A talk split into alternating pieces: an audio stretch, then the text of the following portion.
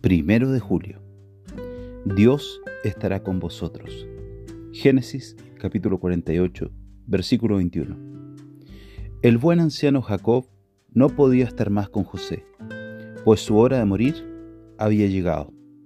Pero dejaba a su hijo sin ansiedad, pues dijo confiadamente, Dios estará con vosotros.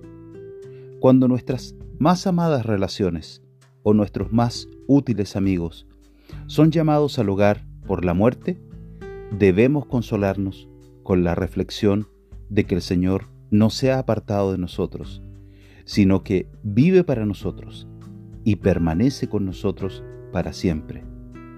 Si Dios está con nosotros, estamos en una compañía ennoblecedora, aunque seamos pobres y despreciados. Si Dios está con nosotros, tenemos una fuerza que es suficiente para todo, pues nada es demasiado difícil para el Señor. Si Dios está con nosotros, estamos seguros siempre, pues nadie puede hacer daño a quienes caminan bajo su sombra. Oh, qué gozo tenemos aquí.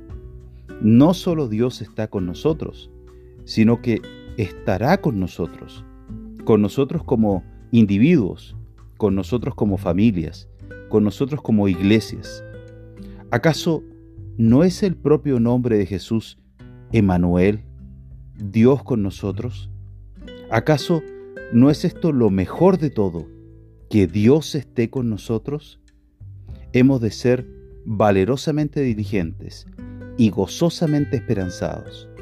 Nuestra causa ha de prosperar y la verdad ha de triunfar, pues el Señor está con aquellos que están con Él.